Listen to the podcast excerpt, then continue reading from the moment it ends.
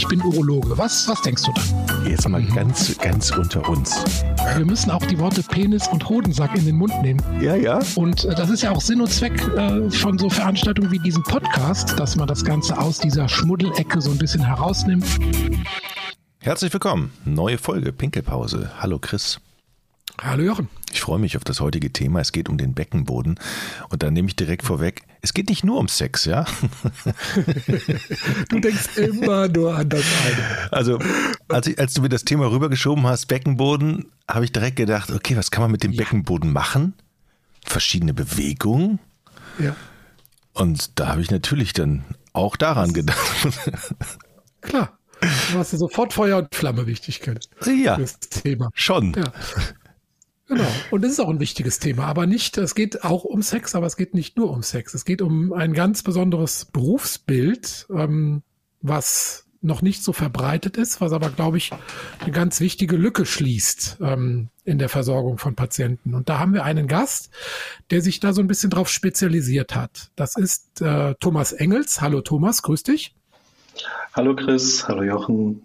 Hallo. Der der Thomas, ähm, ich kann ja mal kurz seinen Werdegang schildern, hat zunächst als Krankenpflegehelfer gearbeitet, ist dann Krankenpfleger geworden in Bonn und hat sich irgendwann Ende der 90er Jahre der Urologie verschrieben und ist dann, bitte korrigiere mich, wenn ich was Falsches sage, in mhm. der Uniklinik Bonn immer weiter in dieses Gebiet des Urotherapeuten hinein gekommen und hat da auch ähm, ja verschiedene Fortbildungen, erstmal Zertifik äh, Zertifikate erworben und später dann natürlich auch ähm, Fortbildungen gegeben, um halt die nächste Generation an Urotherapeuten wieder heranzu ähm, heranzuzüchten sozusagen. Wie, wie bist du zur Urologie gekommen, Thomas? Was hat dich da so dran gereizt?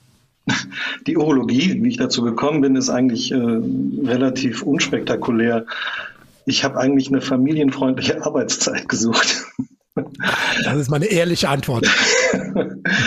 und bin dann quasi in den 90ern von der Intensivstation, was so meine eigentliche Profession ist, in den ambulanten Bereich gekommen. Da war eine Stelle frei in der Urologie und ähm, ja, die haben dringend jemanden gesucht für damals die Urodynamiken, weil der kommt ja von Intensiv, der kennt sich mit technischen Geräten aus. Mhm. Und wir gleich den Leuten noch erklären, was eine Urodynamik ist, genau, ja. Gerne. Und äh, ja, dann bin ich da quasi jetzt 25 Jahre geblieben, bevor wow. ich mein Berufsbild äh, nochmal verändert habe mhm. und habe mich dann da qualifiziert und äh, habe wirklich tolle Sachen erlebt und äh, tolle Weiterbildungen gemacht, die ich äh, auch nur weiterempfehlen kann. Und dieses Berufsbild des Urotherapeuten, das hast, hast du das geschaffen? Also nein, bist nein, du da nein. in so eine Lücke reingestoßen, die, die es in der Versorgung gibt? Oder wie habe ich mir das vorzustellen? Ich, ich habe 2007 habe ich was gesucht, um, um weiterzukommen. Es gibt ja Spezialisierungen in der Krankenpflege, der Stomatherapeut, der Wundmanager und so weiter. Mhm. Ähm, und ich habe etwas gesucht, wo ich, wo ich eine Lücke schließen kann und habe dann in der Zeitschrift, in der Fachzeitschrift gelesen, dass es in Bremen eine Weiterbildung gibt zum Urotherapeuten. Spannenderweise wurde die auch 2007 äh, erst scharf geschaltet und da sind dann äh, tolle Menschen, die äh, links der Weser diese Weiterbildung angeboten haben und machen bis heute. Ähm, zertifiziert mit äh, mündlicher Prüfung und Hausarbeit und habe dann da quasi mich qualifiziert. Und das war so eine mhm. Offenbarung in der Urologie dann für mich. Mhm. Um, um zu beraten, zu schulen, um Menschen aus dieser Lücke rauszuholen, die, die ihr als Arzt quasi ja habt von der Zeit her und Genau, absolut.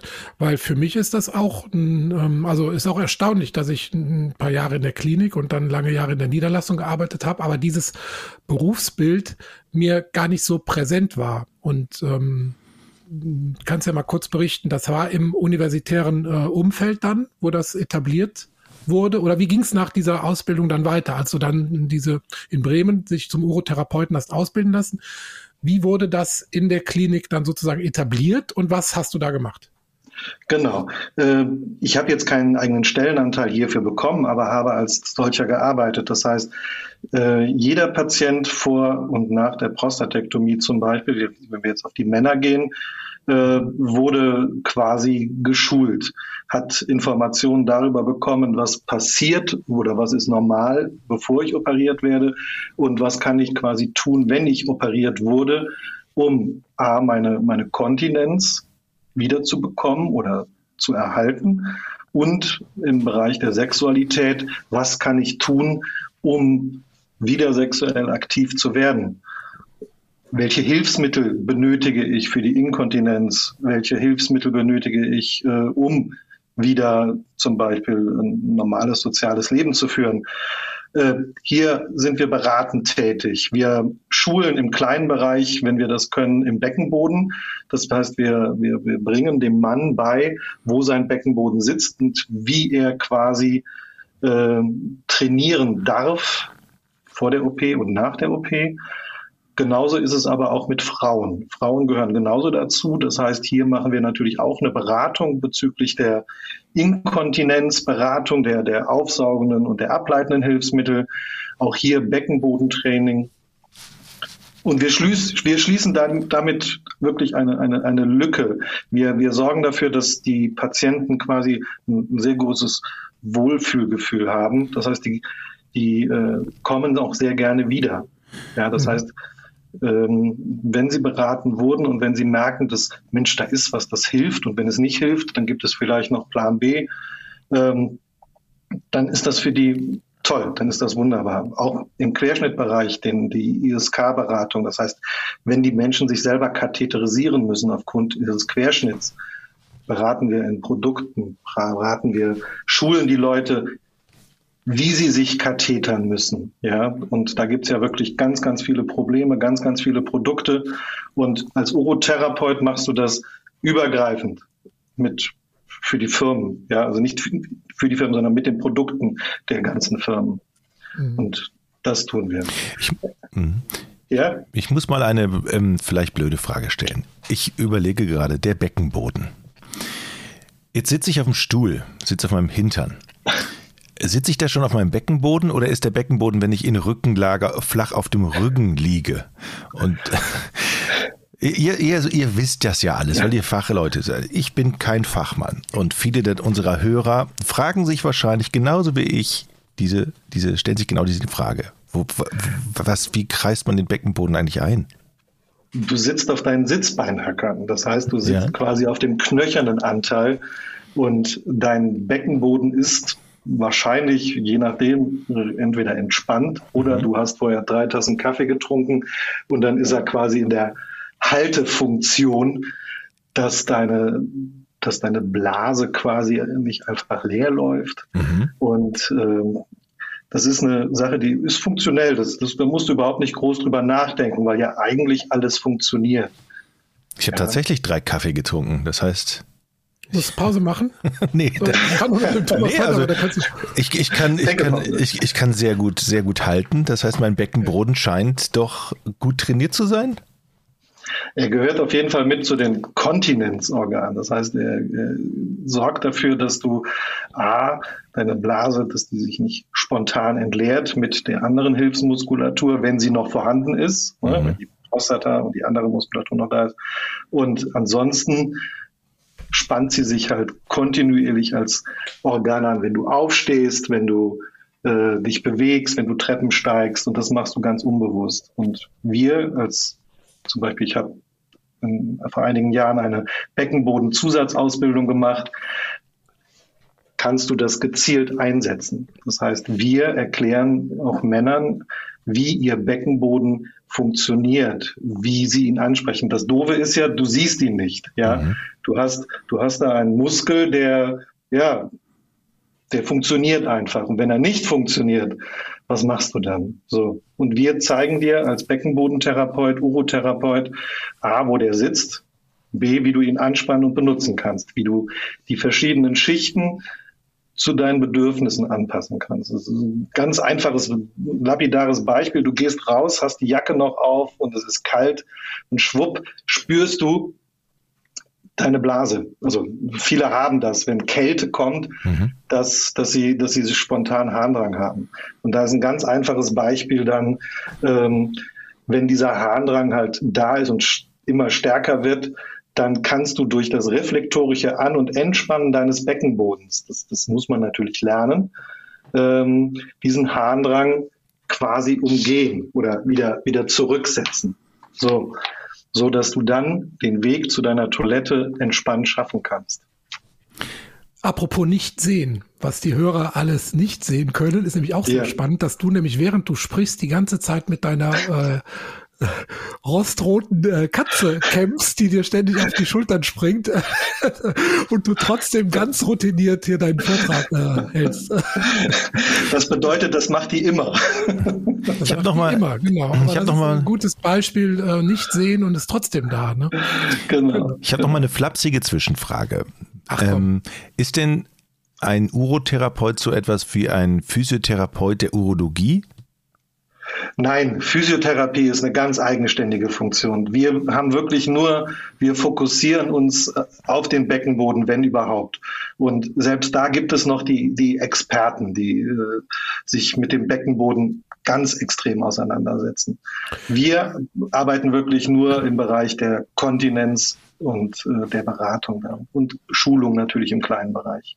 Ja, aber es ist ja trotzdem eine ganz wichtige Schnittstelle zwischen Krankenpfleger, Physiotherapeut und Stomatherapeut, also Hilfsmittelangebot sozusagen. Genau. Also, genau. Da wird ja schon eine Lücke geschlossen. Wo ist der Unterschied, sagen wir mal jetzt zu mh, hm, einer Anschlussheilbehandlung? Also ein Patient wird ähm, an der Prostata operiert, wegen Prostatakrebs, Prostata wird vollständig entfernt, dann wird den meisten Patienten ja eine Anschlussheilbehandlung empfohlen, wo dann auch solche Themen Urinverlust, Potenz ähm, aufgegriffen werden. Ersetzt das die Anschlussheilbehandlung? Ist das für die Leute, die ähm, nicht dahin möchten? Ähm, ist es vom Zeitablauf anders? Also wie lange begleitet ihr die Leute? Wie habe ich mir das vorzustellen? Die Anschlussheilbehandlung ersetzt es primär natürlich nicht. Aber wir gehen natürlich in die Bereiche tiefer rein, als eine Anschlussheilbehandlung vielleicht leisten kann. Mhm. Das heißt, die, äh, die Beratung für Beckenboden, wenn wir darin geschult sind natürlich, und die Beratung für die Kontinenzprodukte, aufsaugend oder ableitend, das, das leisten wir natürlich auch. Mit weniger Zeit natürlich, äh, je nachdem. Und wir machen natürlich auch die, äh, die, die Funktionsberatung in der Sexualität. Das heißt, wir sind natürlich keine Sexualtherapeuten, sondern wir beraten quasi in der Richtung, wie der Beckenboden einzusetzen ist im Bereich der Sexualität, weil der da eine ganz große, äh, ganz große Rolle drin spielt. Und natürlich, welche Hilfsmittel wie Vakuumpumpe halt genutzt werden können zur Rehabilitation. Ich habe euren Podcast natürlich gehört, wo du darüber gesprochen hast, über die Vakuumpumpe. Und äh, wir nutzen die quasi als Trainingsmittel noch ja, mhm. und äh, setzen sie ein, bevor operiert wird und dann einige Wochen nachdem operiert worden ist. Mhm.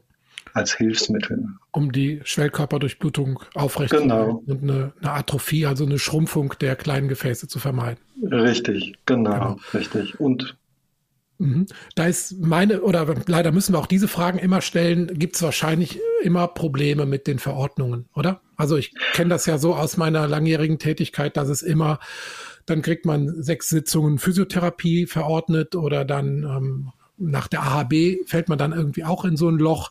Ähm, wie ist es da? War das jetzt im, im Rahmen des stationären Aufenthaltes äh, mit abgedeckt und dann hinterher poststationär oder gibt es da irgendeine Verordnungsmodalität, die jetzt, vielleicht hören uns ja auch andere Kollegen zu, die die bedenken äh, können? Leider nicht. Es ist nichts, was jetzt im Moment von der Kasse abrechenbar ist. Da, da mhm. arbeiten wir als, als Verein drüber, erzähle ich gleich mhm. gern noch was. Mhm. Äh, Im Moment ist es so, dass unsere Leistungen quasi äh, stationär abgedeckt werden, einfach von den DRGs und was auch immer. Mhm. Ähm, und wenn wir dann halt poststationär sind, dann ist es eine Zusatzleistung für den Patienten. Mhm. Und ähm, die Patienten haben einfach die Möglichkeit, dann, wenn sie bei uns waren, sich Termine dann zu machen als urotherapeutisches Konsil mhm. und können dann wiederkommen. Aber wie gesagt, es ist keine Leistung, die abrechenbar ist im Moment. Da müssen wir jetzt mal ein ganz klares Signal an die Krankenkassen senden an dieser Stelle, denn da ist ja eine Riesenlücke. Ne? Also wenn die Leute aus der AHB zurückkommen, ähm, da ne, können wir vielleicht noch einmal Physiotherapie aufschreiben, dann müssen die da ein paar die Übungen gelernt haben. Aber dieses weiter beraten, weiter motivieren, auch in Bezug auf die Sexualität, ähm, ist, glaube ich, tatsächlich noch eine riesen ähm, Herausforderung. Und ähm, da wäre es natürlich schön, wenn dann auch von den Krankenkassen da eine Rückendeckung käme und das nicht bei den Leuten sozusagen abgeladen wird nach einer Krebsbehandlung. Ja, ja, ganz genau. Kann man unterscheiden zwischen Patienten, die eine, eine Therapie von dir bekommen und denen, die es nicht bekommen, wie es denen hinterher geht? Also was ist der, was würdest du sagen, was siehst du da? Es gibt jetzt leider noch keine Studienlage darüber. Die hätten wir gerne. Wir hätten gerne etwas, das äh, validiert ist, oder, aber wir können es wirklich nur von den einzelnen Zentren sagen, die quasi Urotherapeuten halt einsetzen und der Benefit ist hervorragend. Die Leute sind massiv zufrieden. Das heißt, wenn sie operiert sind, egal mit welcher Technik jetzt, dann äh, schaffen wir das in der Regel, dass die Leute kontinent werden oder in ihrer Kontinenz zufriedener sind in der Situation mit den Hilfsmitteln und der Unterstützung, die sie bekommen. Natürlich, wir können keine Wunder bewirken, aber wir können es schaffen, dass die Leute wirklich danach sich nicht alleingelassen fühlen, weil auch als niedergelassener Urologe, wenn der Patient aus dem stationären Setting kommt, hat man nicht die Möglichkeit und auch nicht die Zeit, diese Unterstützung zu leisten. Ja. Und allein wenn du jetzt, äh, wenn du mal aufsaugende Hilfsmittel, das ist ja auch so eine Sache, ja, du kriegst halt gesagt, rufen Sie bei Ihrer Krankenkasse an und Sie kriegen alles. Dann gibt es ein paar Sachen zum Testen und äh, es gibt quasi für viele einen Jahresvorrat. Dann kommt so ein LKW, stellt eine Europalette mit Sachen vor die Tür. Billigsten Windeln. Richtig. Und wir können halt helfen und unterstützen. ISK-Bereich, das Anleiten von Katheterisieren von Querschnittpatienten. Mhm. Welches Produkt hilft. Mhm. Unabhängig vom Hersteller. Das ist wichtig. Mhm. Ja, diese Sachen. Kann ich mir das denn als Patient eigentlich aussuchen, dass ich sage, wenn ich zur OP gehe, ich möchte gerne hinterher diese Therapie bekommen oder wird das von Klinik zu Klinik unterschiedlich gehandhabt?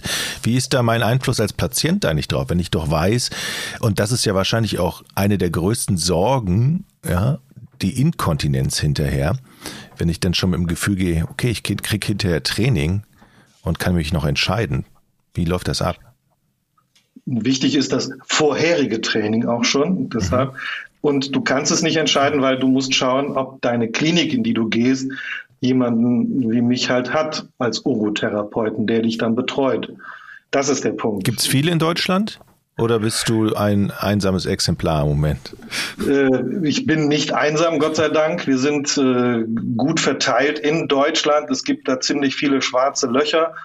Äh, ja, wir sind seit 2008 werden wir, 2007 werden wir ausgebildet, aber nicht jeder geht in den klinischen Bereich. Du kannst halt schauen, es gibt halt auf der entsprechenden Internetseite des Vereins, das äh, gibt es halt auch eine Liste von praktizierenden Urotherapeuten. Das ist ganz einfach urotherapie.de. Mhm. Ähm, und wir sind auch in der Schweiz tätig, also auch da haben wir die SIGUP-Gruppe, die äh, aktiv arbeitet. Ja, und wir werden jährlich größer. Dann, dann, erzähl mal was zu dem Verein. Also ich habe zwei ähm, Seiten gefunden. Das ist also einmal ähm, der, der DACH-Verband und beckenboden.com. Was genau. haben wir uns darunter vorzustellen? Wir haben, also ich habe 2008 die, die Weiterbildung abgeschlossen und wir haben dann äh, irgendwann beschlossen, dass wir uns von der Weiterbildung der Urotherapeuten äh, etwas absplittern müssen und haben dann einen Verein für die Urotherapeutinnen und man muss ja gendern, Urotherapeutin, Urotherapeuten, äh, gegründet. Das haben wir äh, dann in Bonn gemacht und haben dann quasi die Dachvereinigung für Urotherapeuten gegründet. Ein gemeinnütziger Verein, der quasi dafür sorgt, dass wir äh, ja einmal zeigen können, wo sind wir Urotherapeuten und wir können Studien und andere Sachen initiieren. Gerade das aktuellste äh, Programm ist halt, dass wir an den Leitlinien für Patienten nach Prostatektomie mitarbeiten. Das ist äh, ganz tolles Projekt. Äh, es wird gerade zusammengeschrieben und wir hoffen, dass wir die Arbeitsergebnisse äh, im, im nächsten Jahr halt wirklich präsentieren können, wie Urotherapie quasi hier äh, ansetzen kann und helfen und unterstützen kann. Das, das heißt, wir werden auch diese Links dann in die Shownotes reinpacken, damit die Leute sich dann da auch informieren können und müssten ja eigentlich die Botschaft senden, dass jede Klinik, die Prostata-Operationen durchführt, Prostatektomien durchführt, auch mh, hm, einen Therapeuten anbietet? Ja, es gibt verschiedene Weiter- und Ausbildungen hierfür. Das ist natürlich zertifizierte Kontinenzkliniken, die halt äh, den, den Stempel äh, Kontinenzklinik haben wollen, brauchen jemanden, der eine Weiterbildung hat. Es gibt natürlich eine Weiterbildung, die dauert eine Woche. Hm. Damit habe ich nicht viel gewonnen.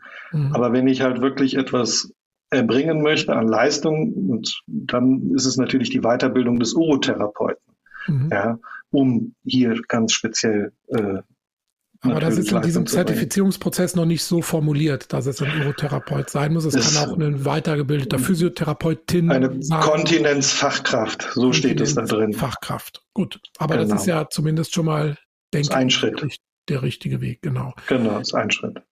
Und Beckenboden kommen, Entschuldige, Beckenboden kommen, das ist dann, oder Beckenboden, das ist dann quasi noch eine andere Qualifizierung. Das ist äh, ja in Deutschland auch eine tolle Sache. Du kannst gezielt als äh, Physiotherapeut, als äh, in einem äh, Trainingscenter etc. kannst du dich gezielt für den Beckenboden schulen lassen. Mhm. Dass du halt die Leute hier äh, ja wirklich Kurse anbieten kannst. Die sind dann auch von der Krankenkasse, werden die bezahlt oder unterstützt und kannst Gruppen- und Einzelschulungen machen. Das wäre dann möglich. Mhm. Und da kannst du natürlich auch den Orotherapeuten quasi mit reinnehmen und direkt beratend tätig sein. Aber halt, du kannst nur die Leistung Beckenboden abrechnen dann in dem mhm. Bereich. Aber es ist eine Zusatzqualifikation. Jetzt waren wir den Leuten ja noch die Erklärung der Aerodynamik äh, schuldig, aber ich glaube, das wäre jetzt thematisch ein zu großer Sprung. Dass, äh, ich, wir werden ja sowieso die Harnblase irgendwann im äh, nächsten Jahr äh, nochmal systematisch durchgehen. Da werden wir über die Aerodynamik, ähm, ich übersetze schon mal die Blasendruckmessung, nicht drum herum kommen. Ähm, das war früher in der Klinik auch mein Steckenpferd und äh, jetzt äh, hast du da auch sicherlich äh, viel Erfahrung. Ähm, aber wie gesagt, das äh, heben wir uns dann für später auf. Dann können wir jetzt ähm, zu, zum Sex kommen. ich dachte, wir kommen zum Ende. Dann kommen wir schon wieder zum Sex. Nee, nee, nee, nee, nee, nee. Also wenn ich das. Für unsere Zuhörer, wir haben morgens 10.30 Uhr. ja. Ja, da funktioniert mein Körper noch. Was machen wir mit? Ja, aber jetzt mal, ich meine, das sind doch, ich stelle ja die Fragen nicht für mich. Das sind ja viele Nein, Leute, die draußen zuhören und sagen, Mensch, wenn das gegen Inkontinenz hilft und ich will sowieso mal einen, einen, guten Umgang mit meinem Beckenboden, ich will alles rausholen, was da möglich ist. So, ja. spielt das denn eine Rolle bei und der Sexualität? Auf Kosten der Krankenkasse natürlich auch. ja, es spielt eine große Rolle. Natürlich. Du? du hast, ja, es ist so. Du hast, äh, wenn das wenn du das guckst, der Beckenboden, wenn du ihn dir bildhaft vorstellen kannst, es gibt da verschiedene Bilder, die man zeigen kann, ähm, ist er in drei Schichten aufgeteilt. Und ähm, eine Schicht ist quasi die Muskulatur, die äh, ja den Penis in der Erektion Halt gibt, ja, die sich quasi äh, ja um den Schwellkörper herumspannt und die du gezielt ansprechen kannst mit Beckenbodentraining, wo du lernen kannst, diese Muskulatur äh, besser halten zu können und besser ansteuern zu können. Das kannst du bewusst machen. Aber dafür brauchst du wirklich ein Training. Ich weiß noch meine ersten Beckenbodenstunden, wenn der Trainer sagte, spüren Sie das? Jeder nickte, aber keiner hat es gespürt. Ist schwierig. Also da muss man wirklich gut, gut dabei sein. Man, als Mann braucht man Bilder äh, um das umsetzen zu können. Das ist einfach so. Die liefern wir, ja. Das heißt, du kriegst es gezeigt mit Zelt und etc. Es gibt auch eine ganz einfache Übung, da muss ich nur im Vorfeld sagen, die darf nicht in der, in der Wirklichkeit durchgeführt werden. Das ist quasi für den Mann das Vorstellen, dass, äh, dass so ein Tropfen Urin rausläuft und dass man den quasi dann zurückhält. Man darf nie den Harnstrahl stoppen. Bitte, ja, an die Hörer. Nie, never, ever. Aber man kann es sich vorstellen als Mann, sich mhm. vor den Spiegel zu stellen und dann einfach mal zu schauen, wenn, ohne dass ich die Pobacken zusammenkneife, den Penis anhebe. Ja. Mhm. So, und wenn das der Fall ist, dann habe ich den Beckenboden angesteuert. Okay. Äh, darf ich da eine Zwischenfrage an Chris stellen? Was ist Nein. so schlimm an Harndrang einhalten wollen? Also was ist das medizinische Problem dann dabei? Wenn du den äh, laufenden Harnstrahl unterbrichst, ne, mhm. das, das Entleeren der Blase ist ja ein äh, vom Nerven gesteuerter Prozess. Mhm. Und wenn du das unterbrichst, also praktisch willentlich stotterst, ja, dann wird eben diese Nervenversorgung irritiert. Ja, und das ist das Zusammenspiel zwischen dem Zusammenziehen des Blasenmuskels und dem Öffnen des Beckenbodens, was eigentlich ganz unterbewusst automatisch passiert, wird dann gestört. Und das ähm, wird ganz streng nicht empfohlen. Ich glaube, das, also aus eigener Erfahrung muss ich sagen, das geht auch gar nicht. Es gibt ja wirklich Situationen, ja. wo man vielleicht mal, ich sag mal im Fußballstadion, ja, dann geht man schnell auf Toilette, aber dann wird die zweite Halbzeit angepfiffen und dann kommen die Kumpels, ey, komm schnell, das trifft gleich das Tor. Ja. So, und dann steht man vor der Entscheidung, breche ich jetzt hier ab um die nächste. Ich kann, ich kann, nicht, es, ich kann dich trösten, wenn du zu Fortuna spielen ja. gehst, kannst dann, du in Ruhe beim Pinkeln. Dann kann ich die ganze Zeit auf der Toilette sein, ist schon klar. Aber im Prinzip, es es geht doch auch gar nicht, oder? Also man muss ja schon. Geht schon, aber es ist nicht physiologisch. Also es ist nicht okay. so, das, dass man das, dass man so okay. rein, reinhackt. Genau. Aber hier, der, der Thomas hat mir jetzt von seiner Wochenendfortbildung die ähm, Dias geschickt, die habe ich durchgeguckt. Und da habe ich tatsächlich auch noch viel gelernt. Also diese Dreiteilung ähm, des Beckenbodens in drei Schichten, wo dann auch jede Schicht noch einzelne zuordnenbare Funktionen hat. Das war mir in der Form so morphologisch aufgeteilt, war mir das auch nicht so klar. Also Beitrag zur Erektion, ähm, Beitrag zur Entleerung der Harnröhre, ähm, dann dieses Abknicken von Enddarm und Harnröhre, um die Kontinenz noch zu verbessern. Das sind alles Funktionen, die der Beckenboden mal ebenso nebenbei ausführt, die, die Organe an Ort und Stelle, insbesondere bei der Frau, zu halten. Also das ist schon ein, ein Organ, ja, kann man fast sagen, ein eigenes Organ, was eine gute oder einen Spagat hinkriegen muss zwischen Haltefunktionen, ja, also Stabilität und Flexibilität. Und das ist äh, tatsächlich die Kunst. Und äh, wie der Thomas schon sagte, das Körperbewusstsein bei Männern ist jetzt nicht immer so ausgeprägt, dass man das ad hoc ähm, so beherrscht. Also, wenn ich das nochmal dazwischen fragen darf. Also im Prinzip ist es ja auch der, das Lernen mit der Muskulatur derer wir uns gar nicht so bewusst sind, die aber da mhm. ist. Und die mhm. gezielt dann spät, ist das so eine, so eine Art dann Verknüpfung mit, bessere Verknüpfung zwischen Kopf und Muskeln und damit ich das ansteuern kann? Du hast wie immer das perfekte Fazit äh, gezogen. genauso, genauso ist es. Ja. ja. Der Thomas war auch so nett in meinen Büchern, äh, die Kapitel dann nochmal ähm, zu, mit zu bearbeiten, die dann ähm, sich speziell um den Beckenboden äh, kümmern und ähm, ja, wie gesagt, da können wir auch als Urologen äh, viel lernen und ich bin ganz froh, dass es solche Urotherapeuten gibt. Wobei, Thomas, du bist jetzt zurzeit in der Palliativmedizin tätig, ne? Das, genau, aktuell bin ich da tätig und ist bin ein herausforderndes Gebiet, ne? Also, genau, Zeit haben aber für Patienten und mhm. deren Bedürfnisse ist enorm. Und mhm. ich merke auch hier, dass meine Expertise jetzt nicht Beckenboden, das ist da mhm. nicht ganz so wichtig, aber gerade so die, die urologische Seite, äh, noch ganz viele Aufgaben hat und äh, mhm. freue mich auch auf die Herausforderung hier. Deshalb, das ist jetzt Aber so. Anrufe von Kliniken wieder zurück in die Intensivmedizin zu kommen in der aktuellen Situation gab es noch nicht. Nein, die gab es noch nicht. Nein, nein, okay. nein, nein. Es gibt aber immer wieder die Anfrage natürlich von Urologien äh, mhm. wegen Fort- und Weiterbildung. Mhm. Und da ich das jetzt machen kann, wie ich das mir aussuchen möchte, bin ich da ja. auch immer wieder bereit. Ja. Können wir dich nur motivieren, das zu tun? Einen Hinweis habe ich noch. Ich bin nämlich gerade auf der Seite beckenboden.com. Da gibt es ganz viele Videos, da wird das erklärt. Äh, auch die Anatomie Es ist ganz interessant, wer sich das mal anschauen will, äh, um das bildlich sich äh, vorzustellen. Beckenboden.com wäre dann die Adresse dafür. Ne? Ich surfe da mal ein bisschen rum gleich. Ja. Gute Idee. haben wir es, oder? Wir haben es. Super. Vielen, vielen Dank für deine Zeit. Es war ein tolles Thema. Vielen Dank für eure Zeit. Ne?